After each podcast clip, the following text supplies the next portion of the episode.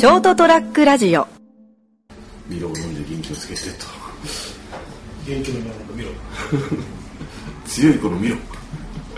俺見ろってでもあれだと思うよ。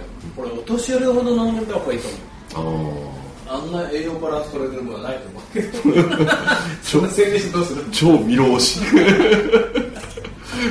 昨日からなんかすごい押し方が偏ってる。なんかそのうちミロがいっぱい送ってきたりとかターザンがいっぱい送ってきたりとか。そうそう。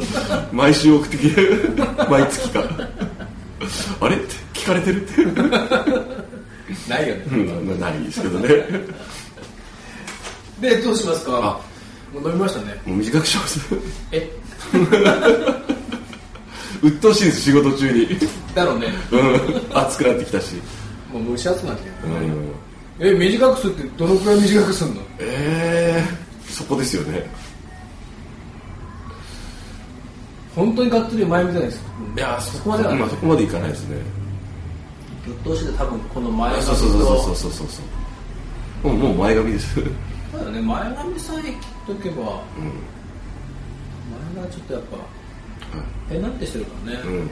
そうなんですあとはむしろ後ろがちょっとここが長いぐらいかな、うんだからあとはまたこの間みたいなツーブロックも大丈夫なんですよ、そうですね、それで前髪とかを中心に切りましょうかね。はい。お願いします。はい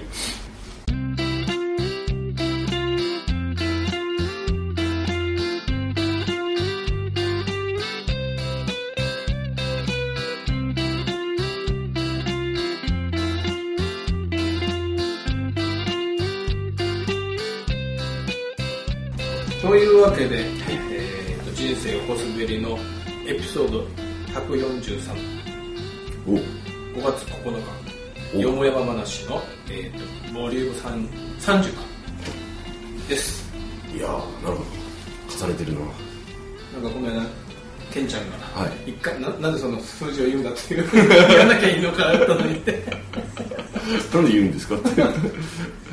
もう言い始めたら言わないと初め言ってたっ初め言ってなかったですね。けいつの間にか言うようになったの？うん。結構斎藤さんがまめにその辺気にされるんで 俺もつられて。そうなん言った方がいいのかな。って言わんと俺あの後で編集するとき分からんくなる実はそれがでかいですね。ですね。冒頭で言っとくとあこれこのこの時のやつだって。そうそうそう。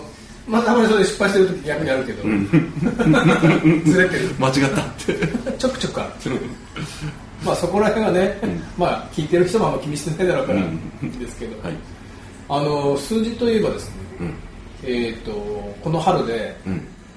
えっ、と僕ねうーんと昭和昭和58年うん。1983年のうん。春にうん。理容学校うん。東京の理容学校に入ったんですよ。あ入学したんですね。入学して。はい。35年経ちました。はい。だからいわゆるこの道35年おおでまあでそれから5年間その両学校入ったと同時に、うん。まあ杉並の阿佐ヶ谷っていうとこ町のお店に、まあいあの弟子入りしましてはいはい。お店で働きながら学校に1年間通うと。で、まあ、その後、えー、とそれ含めて5年間そのお店で修行して、うん。帰ってきてちょうど今年でやっぱ30年経って。あもうそんな経つんだなと思って、うんなるほどね。この道35年っつったら、うん。そこそこじゃね？自分で思ったんだけど。まあそのほら続けてられるっていうのもね。なんかほら NHK のプロフェッショナルとかなんかで、うん。なんかねこの道何年みたいなやん、うん。あ俺それに近いよな 当たり前だけど。まあその惰性でやってるんじゃなくてちゃんとこう経営しながらね。腕を磨きながら研鑽を重ねる、うんそうそうそうそう。いやそのそれで、うん。そういうふうにほらやっぱ言ってもらえるっていうか、いうん。や初め帰ってきて、うん。まあ、5年修行して帰ってきたわけですよ。はい。でその頃も一応もうお店で、うん。もう君はうちのお店を卒業してもいいよもう田舎で帰ってね、うん。まあ、実家あるんなら実家で頑張りなさいみたいって返してもらってというかもう卒業ってしてうん。帰ってきて、うん一通りのことはできるようになって帰ってきた。うん。で、まあ、よくそれこそその、まあ、誰でもこの道の人は言われるだろうけどうん。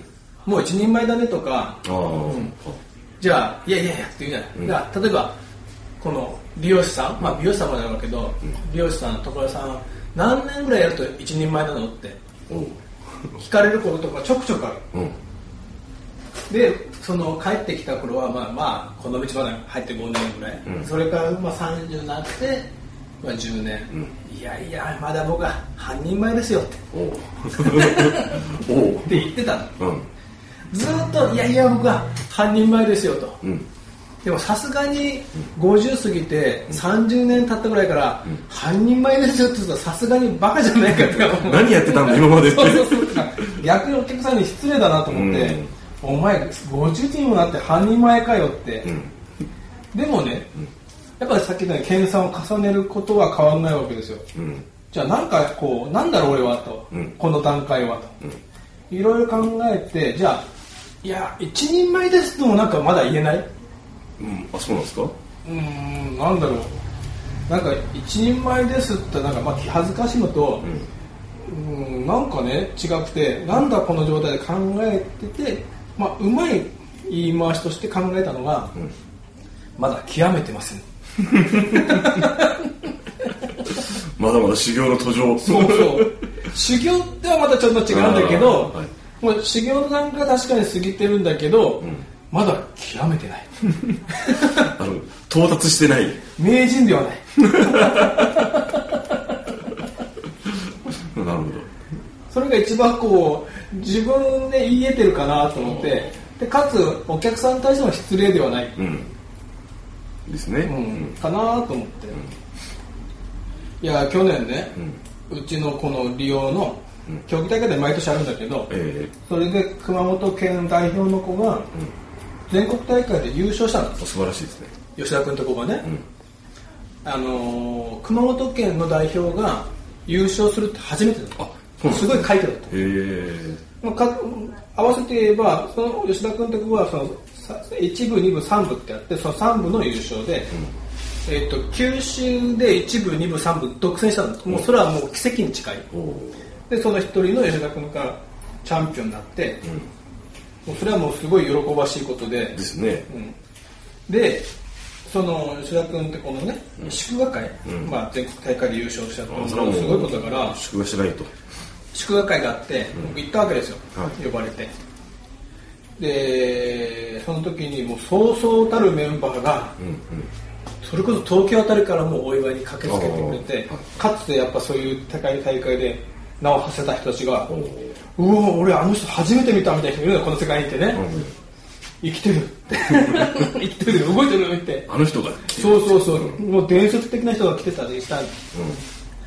でそのチャンピオンの祝賀会ね、で一人の人が、その人を勝ってチャンピオンになった人なんだけど、えーっとね話によるとその吉田君っていうのも、この世界に入って1415年とかな30いくつになってね。結構ベテランさんなんですね。そうそう。でやっとその全国一になったと。おもうずっと毎年毎年出出続けて去年が優勝でしょ？その前の年が準優勝だったのかな、うん。2位だったで他の大会でも優勝してはしたんだけど、一番のその利用の競技大会の全国大会で優勝したのが初めて去年優勝して、それまでに1415年かかったと。で1415年かかってチャンピオンになりました、チャンピオンになったらどうもそのこれって終わりらしいんだよ。その競技生活は。ああもうもうあなた極めあの一応チャンピオンで。そうそう。もうたどり着いたんで、うん。もう競技者としては終わりですと、ん。らしいんだよね。ああなるほどねでその挨拶の中で、その吉田君は14年かかってね、チャンピオンになったと、でも、これからの利用師人生はもっと長いと、でこれからずっと君はチャンピオンでいなきゃいけない。なるほど。それ聞いて俺触れがね。怖いなと思って。だもうチャンピオンになったんだからチャンピオンとしてのこう何？まあいろいろもちろん立ち振る舞いもあるし技術力もあるしまあもちろんお店もいずれは独立するだろうから、独立してもチャンピオンのお店って言われるんだよね、ずっとチャンピオンだと、345だとすると少なくともあと30年40年、普通に考えれば、チャンピオンとして生きていかなきゃいけない。チャンピオンの店に行ったのになんだよこれみたいな感じには絶対できないわけですね。そうそうだから僕らでも僕でも研鑽を重ねてるけど、より研鑽を重ねなきゃいけないし、それを人にまた教えて伝えていかなきゃいけないしおおだけど例えばほらボクシングだとうん。往々にしてうん。チャンピオンだったけど最終的には負けて終わりじゃん。まあ引退するだ元チャンピオンじゃん、うん。だからその吉田君の場合は元チャンピオンじゃないの。よずっとチャンピオン。あそうかだから そのすいません。利用協会すいません、のチャンピオンだから、その人がなんか下手う、まあ、下手ですって失礼ですけど、例えばなんかその妙な仕事、ん。あれっていう仕事しちゃうと全体がこうあれになっちゃうわけですね。そうそうだよ。だから利用業界を背負って生きていかなきゃいけないこれから30年40年。おーなかなかの張り合いとプレッシャー。怖えなと思って。すごいですね。怖いしなんかやっぱすごいことを成し遂げただろうし、成し遂げてないまだ。最終的にこうなんかなんていうんですかね。引退する、うん。その時初めて肩の荷が下りるわけですね。山口百恵みたいに、うん。マイクをこう捨てるようにハサミを置いて。ハサミをと串を置いて、うん、その日までチャンピオンであり続けなきゃいけないプレッシャーって本当に大変なんだろうなと思って、まあ、彼がそこまでその時初めて気づいたのか知ってやってたのか分かんないけど、いやーチャンピオンって大変なんだなと思って。ねえ別にチャンピオン料金で1万円プラスになるわけでもないのにまあね、言うとね。まあ、東京とかであり得るけどね。あそうなんですかあの指名料。ああそっかそっか。なんとかさんお願いしますということでね。うん、と指名料だけで3万円ぐらい取るえ？人もいるよ、マジっすか、うん。そこの店って僕知ってるちょっとある店は、ん。カット料金をうち、まあ、東京だから5000円ぐらいだったかな、うん。カットしてシャンプーしておかわりして5000円かそこらいだけどそこの超有名な人は、確か指名料が3万か4万だったと思う。おおマジか。まあでもそれだけのこうステータスと腕があるわけですね何よりも。でなんでかっていうと、その人はまあ利用組合の人でもあるけど、その人を講師で呼ぶじゃない、うん。だから1時間あたりやっぱ34万ギャラ取るんだよ。取るって払わなきゃいけない。まあまあもちろんね。その人個人が1時間、まあ、2時間高速ある意味高速で買ってもらうわけでしょ、うん。時間を、ん。だったら妥当かなって思う。ああそうですね、まあその頼む人もその人にそれだけのお金を払いたいと思ってくるわけだからですね。この人にあの当ててもらいたいって言って変ですけど、やってもらいたいっていう。この間のテレビで美容師さんだけどやっぱ有名な美容師さんにカットしてもらうために、京都から夜行バスで来ましたみたいなのもいたからね、おお、うんまあ、なんかそれってまあいいことですね。そういう人がいたりそういう関係性があったりするのは、まあ、いろいろ付加価値を求めてるんだでしょうからね、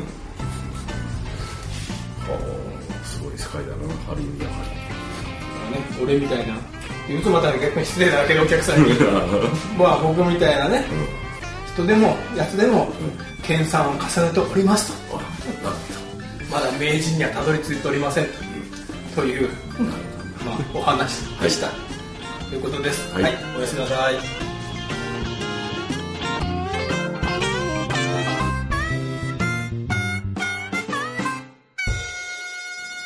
ST-radio.com ショートトラックラジオ